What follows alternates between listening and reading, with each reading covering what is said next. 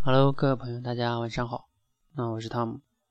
在今天晚上的时候呢，我们的 RCW 一个成员呢，小柯呢，他说，嗯，我之前给某一些会员分析的这个录音，他说你能不能帮我分析一下？那当然这里边有个小插曲哈，然后我就给他挑了一期给他分析一下哈，分析了他这一期的名字叫我喜欢的一个明星林俊杰。他大概就讲了三四分钟哈，我刚才已经上传到电台上了，你可以去听一下他讲的。嗯，讲的不能说好，但是呢，他利用了我之前讲的那个呃一二三理论，然后就讲了他喜欢林俊杰的三点原因。其实这三点讲完了，人们还是对这个他为什么喜欢林俊杰比较清楚的啊。这样讲话呢，起码是能让别人觉得你讲的挺清楚的，逻辑上是清楚的啊，这是比较好的一点。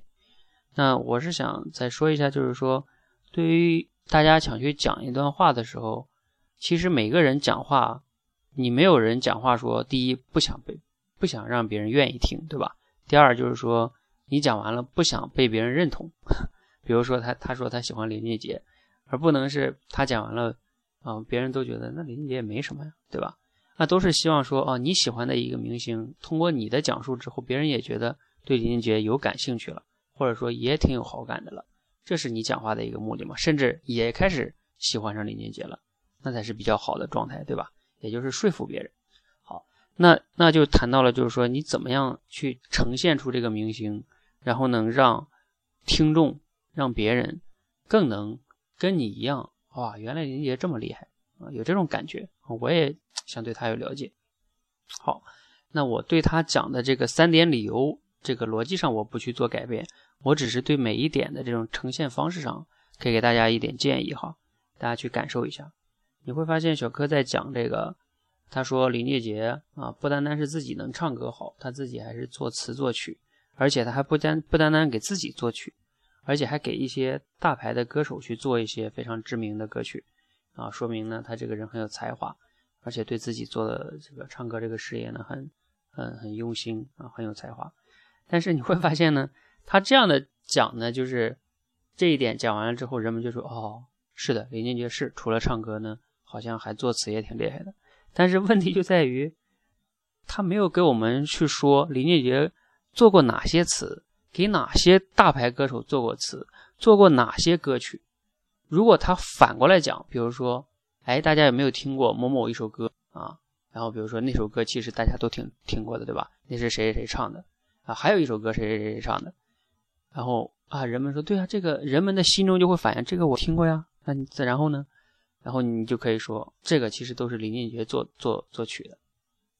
哇，这个时候人们就有一个不一样的感觉了，而不是你先把结论说出来。就是在讲述的时候，最好是不要先讲结论，然后先讲这个铺垫的东西，然后最终结论出来的时候，人们才会有印象深刻，才会有感受然后你再再呈现，就是。把他林俊杰这一点，呃，才华就一下给衬托出来，印象深刻。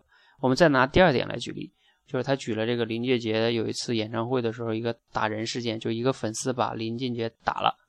然后呢，其实他这个也可以这么讲，就是说一定要讲的生动。比如说，那当时是在什么时间的一个什么时候，是在临近，就是在那个演唱会的什么时候？这个涉及到一个讲述的能力。就是那个事件的还原能力，你能不能让讲的别人觉得有画面感，进入那个场景了？然后同时呢，你讲到那个时候说一个粉丝上来之后就怎么样把林俊杰打，那个动作你甚至都应该去刻画他。然后刻画完了之后呢，林俊杰也包括所有人都很好奇，粉丝为什么还会打林俊杰呢？对吧？粉丝哪会打偶像呢？啊，后来经过调研发现，这个是个伪粉丝啊。那他到底是谁呢？他也是一个歌手。那他为什么要打林俊杰呢？后来调查发现，说这个人是因为愤愤不平，觉得林俊杰也没什么了不起的，为什么自己不能出名啊？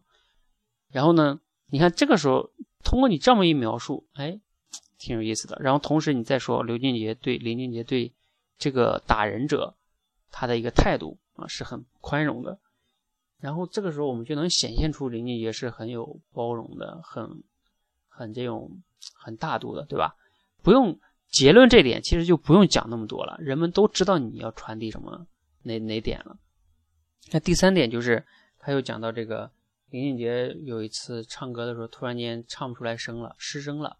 那这个对于一个歌手来说也是挺残酷的一件事情。一般人碰到这种会打击非常大。那你会发现，你直接把这事讲出来之后呢，人们就会觉得哦，林俊杰是很乐观。那又能怎么样呢？还是没感受。你应该反过来讲，你说不知道大家有没有想过这样一种场景？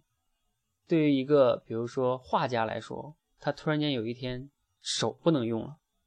对于一个刘翔来说，突然间腿不能跑了；对于姚明来说，突然间也是不能奔跑了，等等等等等。对于我们正常人来说，突然间不能看见东西了，那是怎样的一种痛苦？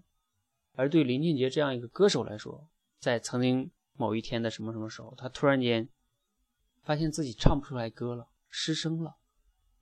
你知道这是一种多大的打击吗？然后呢，我们再去讲林俊杰。在这种情况下，他去做了什么？他有什么样的一个心态？哦，人们就会感同身受啊。就是你不要直接把那个结论给描述出来，还是那个意思啊。一定要先去呈现、去铺垫，要带入别人那个听众的那个心理，这是很重要的哈。所以，为什么我说讲一个人呀、一个故事啊，没有你们想的那么简单？其实是你可以讲的更好的啊。所以，我们要在这条路上不断的修炼。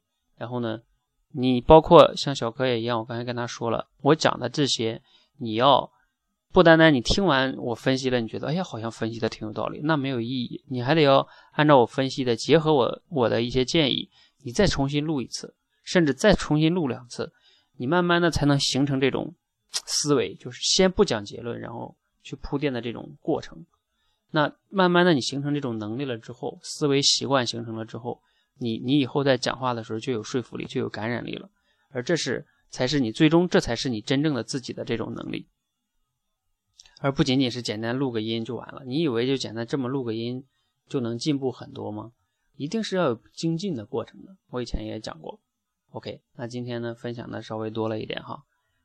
那总结一下来说，就是第一，不要先讲结论，要想办法去呈现一个过程，让人们去对。你推出那个结论有一定的震撼心理，这点是非常重要的哈。好，那谢谢大家。